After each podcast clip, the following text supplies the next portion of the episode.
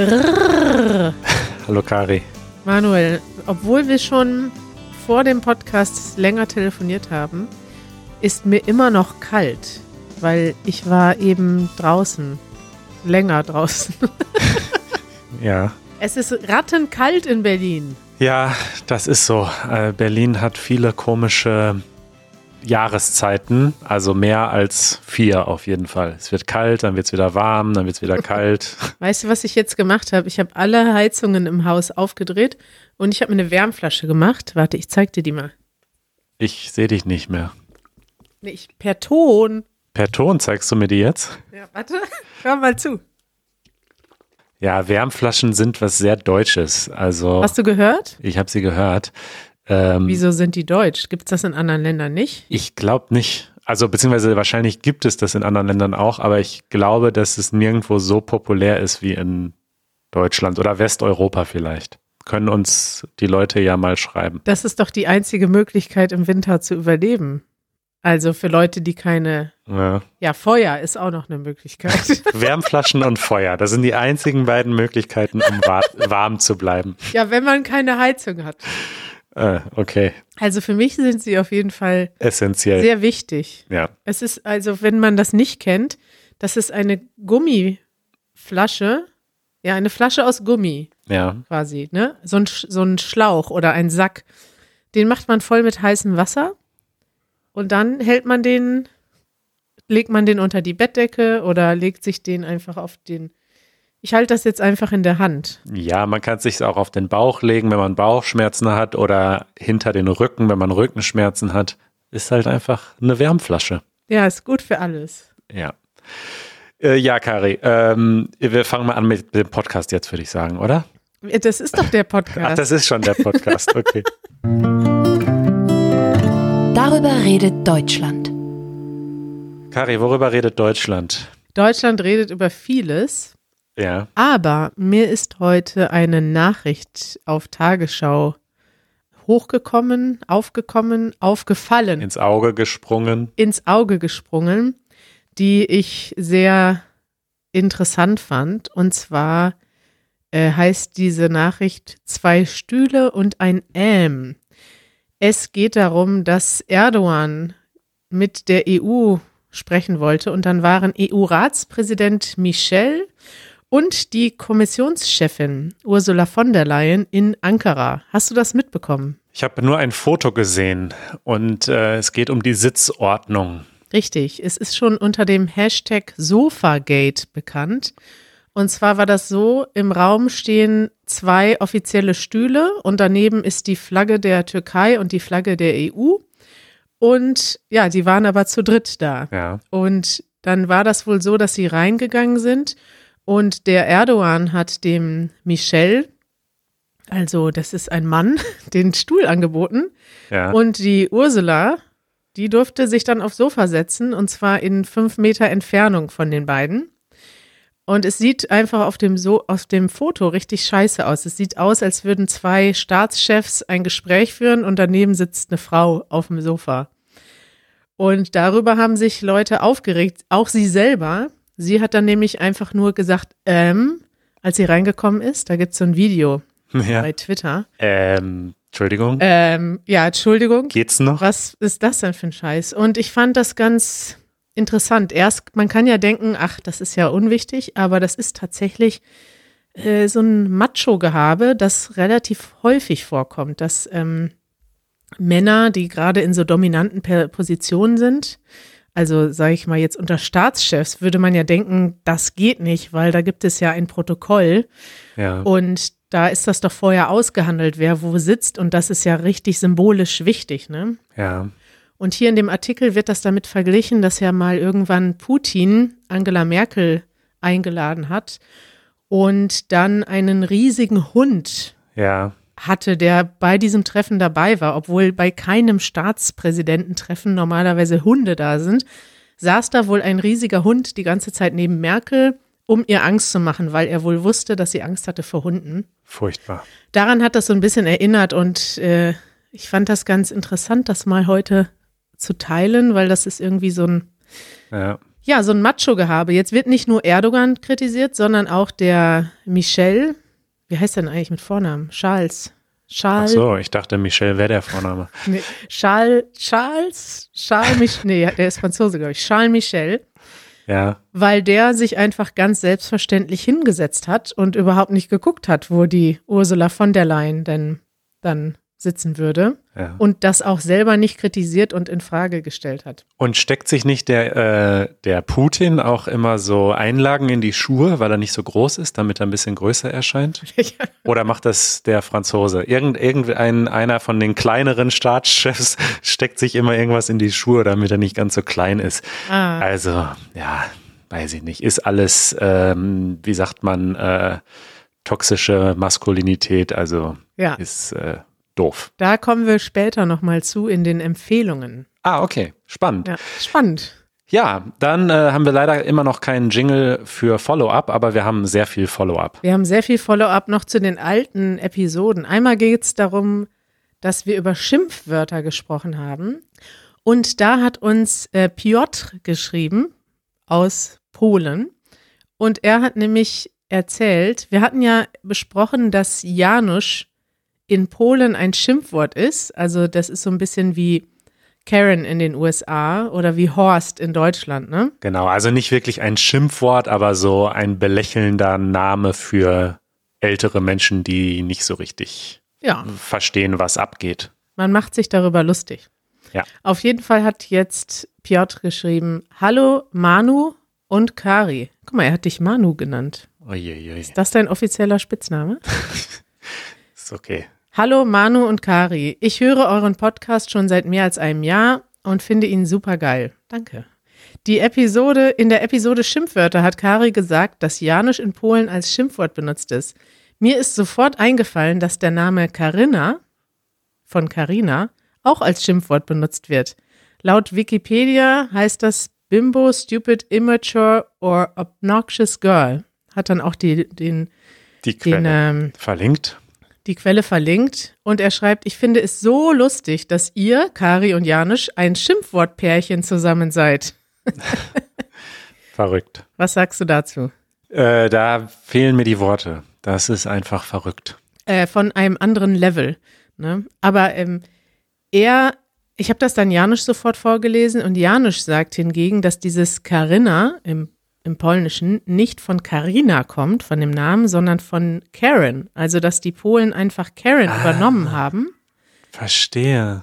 Ich weiß jetzt nicht, was stimmt, aber Janusz meinte, das wäre aus dem amerikanischen oder von den amerikanischen Memes übernommen worden. Everything is a remix. Ja, wissen wir nicht. Ne?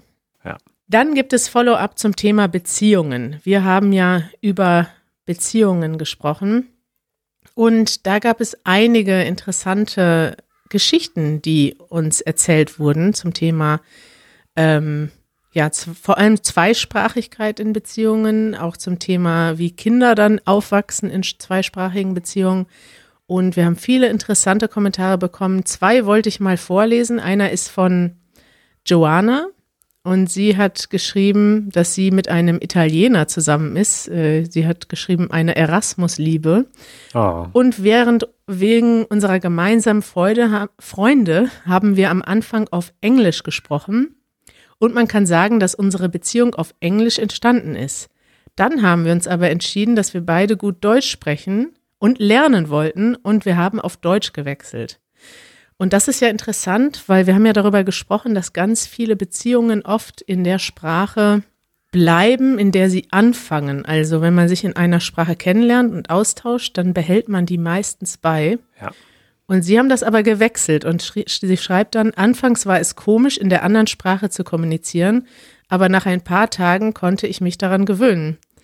Und weil sie beide nicht deutsche Muttersprachler sind, ist es allerdings in manchen Situationen kompliziert und man muss viel Zeit damit verbringen, etwas deutlich zu erklären. Also ich finde das äh, faszinierend und fast ein bisschen unglaublich. Also ich glaube, die beiden Menschen haben einfach dann eine unglaubliche Disziplin.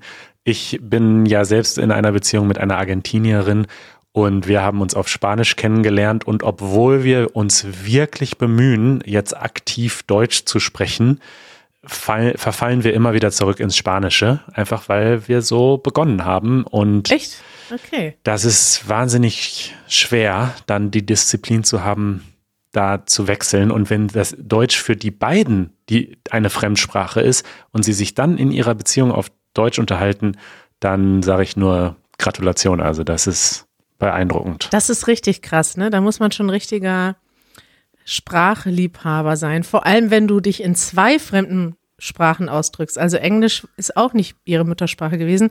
Sie schreibt, sie ist aus Polen, er ist aus Italien. Sie haben sich auf Englisch kennengelernt und dann auf Deutsch gewechselt. Wahnsinn. Das ist einfach, ja. Wobei gut, Englisch war auch für beide eine Fremdsprache. Insofern Ja, ja, eben. Die unterhalten sich ja quasi nur in Fremdsprachen. nur in Fremdsprachen. Ja. Faszination. Aber ich, das wollte ich dich, dich nämlich auch fragen, wie das mit äh, deiner Freundin läuft, weil Joanna spricht ja mittlerweile sehr gut Deutsch. Ihr könntet ja eigentlich auch fließend Deutsch sprechen, oder? Richtig, ja. Also, ja, mein Eng Spanisch ist wahrscheinlich immer noch ein bisschen besser oder ich bin es mehr gewöhnt einfach. Aber klar, also eigentlich ähm, spricht sie sehr gut Deutsch mittlerweile und es ist einfach so ein bisschen Faulheit, dass wir das nicht machen. Ähm, Ja, denkst du, weil das, aber denkst du, das liegt daran, dass es anstrengender wäre, auf Deutsch zu reden, oder wird sich dann, würden sich eure Rollen verändern? Das ist eine gute Frage. Ja, ich weiß es nicht.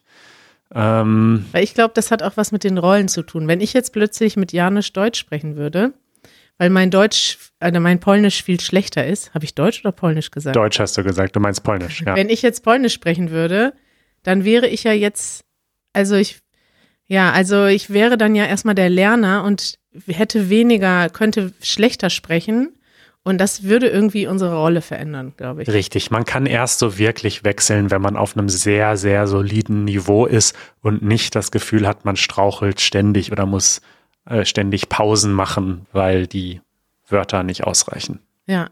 Ja. Dann hat uns Anja geschrieben, auch eine langjährige Zuhörerin und Zuschauerin. Sie ist Deutsche und lebt in den USA. Und sie schrei schrieb, sie schrieb, Schrob. Hallo ihr, Kari bat um Erfahrungsberichte über Paare in Deutschland und die deutsche Direktheit.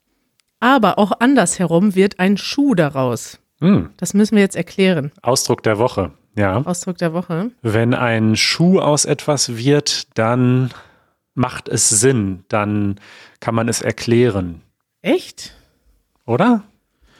Das ist, ein, ein Sch- Das ist ein komisches Sprichwort. Ich kann das auch nicht erklären. Da wird ein Schuh draus. Warum wird ein Schuh daraus? So wird ein Schuh daraus. Wenn man Fragmente eines Ganzen hat, aber nicht weiß, wie sie zusammenzufügen sind und dann von außen der entscheidende Geistesblitz kommt, dann sagt man, ach, so wird ein Schuh daraus. Okay, du hattest recht, es macht Sinn. Krass, ich wusste gar nicht, was das heißt. Okay. Gut, Anja hat uns also in einem sehr, mit einem sehr komplizierten, mit einer sehr komplizierten Redewendung geschrieben. Wenn du, aber jetzt macht Sinn, Manuel, wenn du als Deutsche in Amerika, im, in Amiland hat sie geschrieben. Deutsche bezeichnen manchmal die USA als Amiland. Wenn du als Deutsche in Amiland lebst mit einem amerikanischen Partner, nervt es hier ungemein, dass alles immer nur schön geredet wird, Kritik quasi gar nicht erlaubt ist, sei es im Beruf oder der Schule, der Kinder und so getan wird, als sei alles in Ordnung. Ich ecke da mit meiner schleswig-holsteinischen Natur schon öfter mal an. Sie hat also geschrieben, sie merkt in den USA so richtig, dass sie typisch deutsch ist und dieses typisch deutsch ist so ein bisschen direkt sein. Man sagt seine Meinung, haben wir ja hier auch schon öfters drüber gesprochen und in den USA macht man das nicht. Da ist man höflich, da ist man nett, da ist man eher, äh, ja. Ja, und Kannst du dir das vorstellen? Absolut. Und ich glaube, es ist ja nicht so, dass man dort nicht kritisieren kann, aber es sind halt andere sprachliche Codes. Ne? Also wenn man hier sagt, ähm, naja, ich finde das nicht gut, dann sagt man in Kalifornien vielleicht I like it statt I love it. Und das ist dann der Code für ich finde es nicht gut. Also ja, da gibt es schon Unterschiede, gerade auch in der Sprache, glaube ich. Ja, da mache ich immer wieder Erfahrungen mit ähm, Jeremy drüber, Ja. dass man, man muss lernen, seine Kritik gut auszudrücken, so dass der andere auch versteht, was gemeint ist und nicht. Ja. Also das ist, glaube ich, ja, für viele äh, bilinguale Freundschaften und Partnerschaften ein Problem, wenn man Kritik ausdrücken möchte und das in einem anderen Land anders macht. Ich glaube, die Deutschen ecken da besonders häufig an. Ja. Manuel, es geht weiter. Das nervt. Mit einem echten Skandal. Ja, ich bin schon gespannt, Manuel. Ja, also der Skandal ist eigentlich ein alter, denn es gab bei Facebook einen, ja, nicht wirklich einen Hack, sondern einen Datenleck sozusagen. Es, irgendwelche Menschen haben millionenfache Datensätze abgesaugt von Facebook, kann man sagen. Äh, und zwar eine, also Daten von einer halben Milliarde Menschen, also über 500 Millionen Datensätze. Das ist schon vor einem Jahr oder so passiert, aber diese Daten sind jetzt ähm, ja in einem Forum erschienen. Also irgendwer hat diese Daten jetzt veröffentlicht. Scheiße. Ey. Und da sind vor allem Telefonnummern drin von Menschen, denn Facebook äh, hat schon vor vielen Jahren begonnen, auch Telefonnummern einzusammeln und die mit ihren Daten zu verknüpfen. Und hier lad doch mal deine Telefonnummer hoch, dann können wir dir sagen, wer deine Freunde sind und man kann dich finden und so weiter. Und ja, jetzt ist es eben so, dass ähm, ganz viele Telefonnummern öffentlich sind, zum Teil auch, glaube ich, eben verbunden mit dem Usernamen oder dem echten Namen und dem Geburtsdatum und auch dem Ort. Ähm, und ja, und du bist äh, unter anderem betroffen. Einer davon. Ich wollte gerade sagen, also kann jetzt jemand hier, der hier zuhört, meine Telefonnummer rausfinden? Das weiß ich nicht so genau. Ähm, ich habe mir diese, diesen Datensatz jetzt selbst nicht angeschaut. Weil dann sollten wir vielleicht nicht im Podcast darüber sprechen. Ja, ähm, wenn das so wäre, dann ja, dann ist das so. Dann musst du wahrscheinlich sowieso deine Telefonnummer ändern. Also es gibt ein Projekt, eine Website, die heißt Have I Been Pound? Ja. Äh, Pound ist so Leak Speak, also Hackersprache oder Gamersprache auch für, wenn, wenn du quasi besiegt wurdest. Und das ist ein sehr gutes Projekt, denn normalerweise sollte man jetzt nicht einfach so seine E-Mail-Adresse oder seine Telefonnummer oder gar seine Passwörter irgendwo eingeben auf irgendeine Seite. Aber das ist tatsächlich ein sehr gutes Projekt, was auf eine sehr sichere Art und Weise checkt, ob deine E-Mail-Adresse oder Telefonnummer oder eins deiner Passwörter in einem Datenleck drin ist. Und zwar ohne, dass diese Daten von dir wirklich übertragen werden. Es ist sehr cool gemacht, kann man sich auch alles durchlesen dort. Und ja, da haben wir mal ähm, deine Nummer eingegeben und gesehen, dass äh, die von diesem Datenleck betroffen ist. Mhm. Und du hast tatsächlich auch schon äh, Auswirkungen bemerkt, hast du mir erzählt. Ja, ich krieg Spam auf meinem Handy per SMS von. Krass. Ich habe gerade eben eine wieder bekommen und einen Screenshot für dich gemacht, Manuel. Es passiert nämlich seit einigen Tagen mehrmals täglich. Ja. Und zwar ist das hier eine von einer Telefonnummer, die ich sehen kann. Ist das eine SMS? Ihr Paket wurde verschickt. Bitte überprüfen und akzeptieren Sie es. Und dann kommt ein Link, der heißt äh, http Doppelpunkt slash slash kyliebeauty.ir und dann geht's weiter mit verschiedenen Zahlennummern.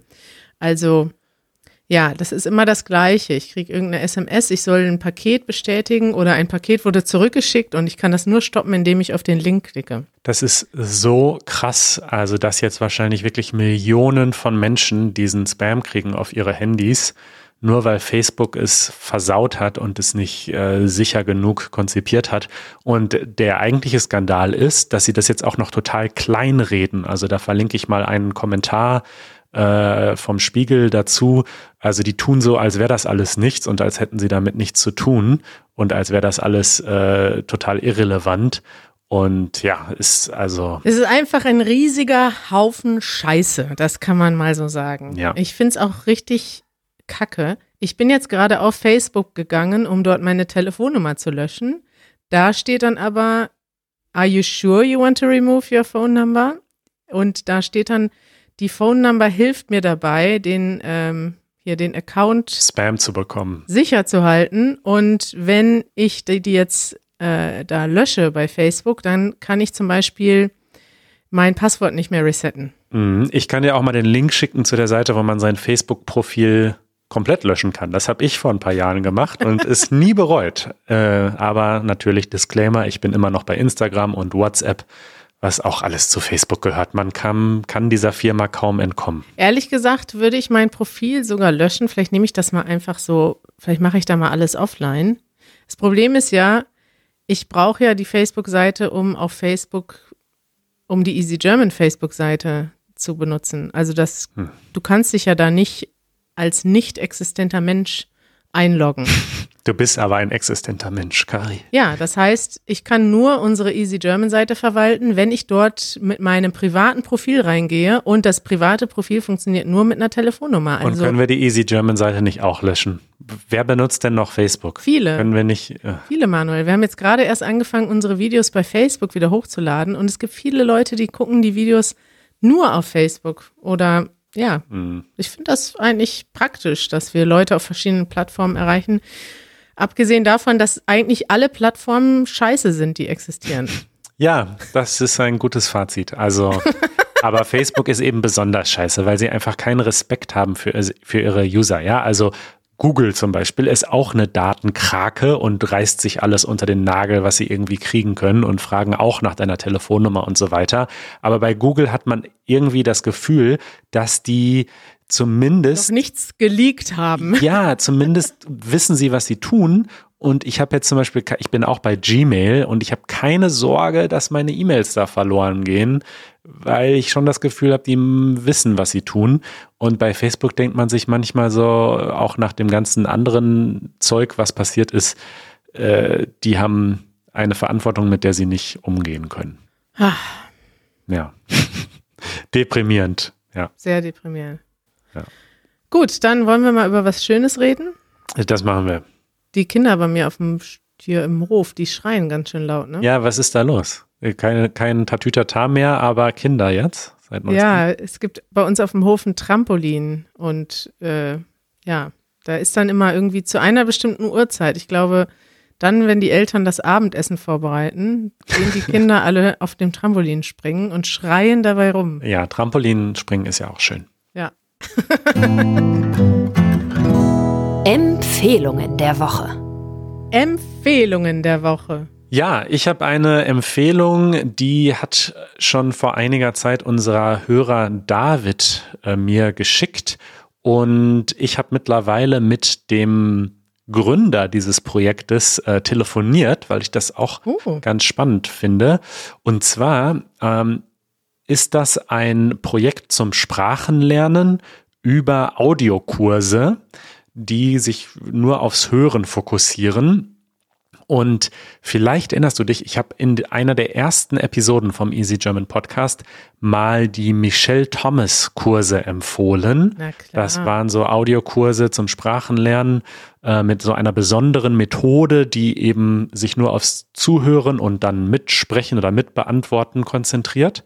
Und Language Transfer ist jetzt sehr verkürzt gesagt eine Weiterentwicklung dieser Methode, also oder man könnte sagen, es ist so basiert auf einer ähnlichen Idee, ist aber im Gegensatz zu Michelle Thomas komplett kostenlos. Und der Mihalis, der das eben gegründet hat und im Moment auch größtenteils alleine noch macht, ähm, der ist ein sehr interessanter Typ und ein bisschen verrückt äh, und äh, ein äh, ausgesprochener Antikapitalist wehrt sich dagegen, irgendetwas für Geld zu machen und äh, gibt deswegen diese Kurse kostenlos raus. Man kann sich das runterladen und kann dann ähm, äh, das Projekt über Patreon äh, unterstützen.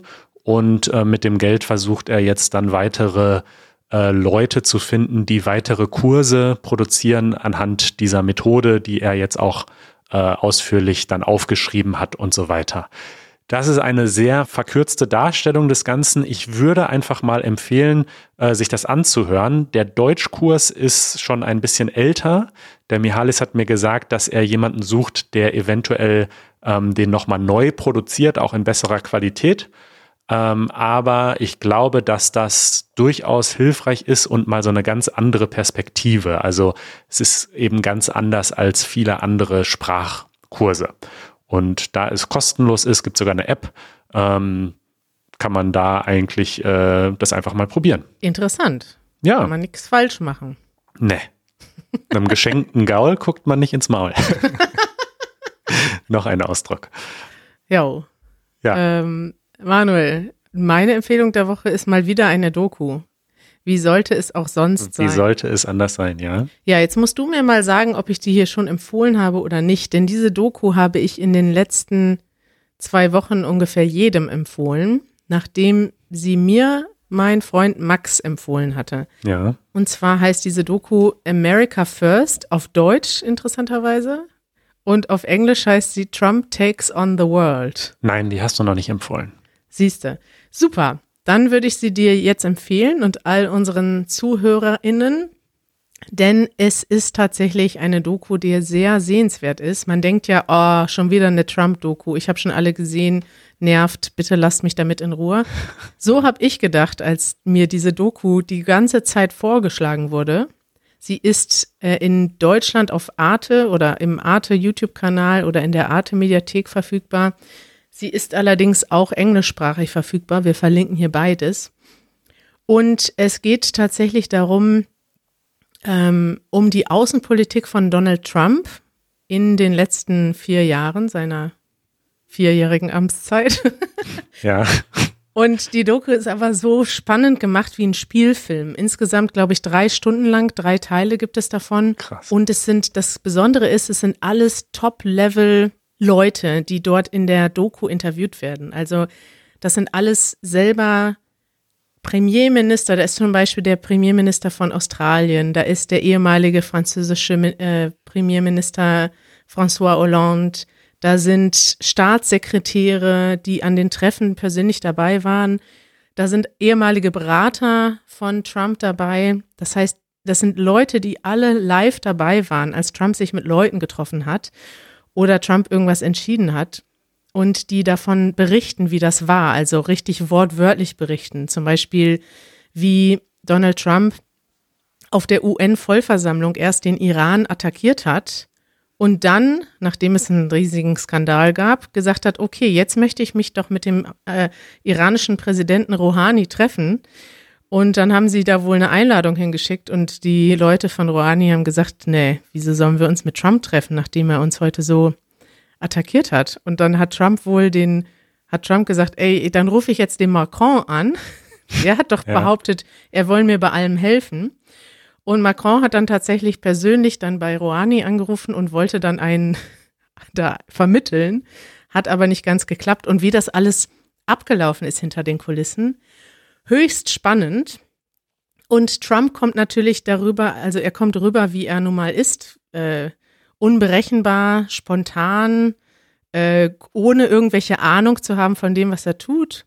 Auf der anderen Seite ist es nicht, also es ist nicht so einseitig, sondern man denkt auch, okay, er ist aber ein Typ, der sein, der das gemacht hat, was er seinen Wählern versprochen hat. Also Mhm. ja, ich will nichts gut reden dabei, aber es ist einfach eine interessante Doku, glaube ich, in jeglicher Hinsicht, weil man sehr selten an diese Informationen, an diese, also sehr selten so aktuelle Geschichte nacherzählt bekommt von Leuten, die wirklich dabei waren.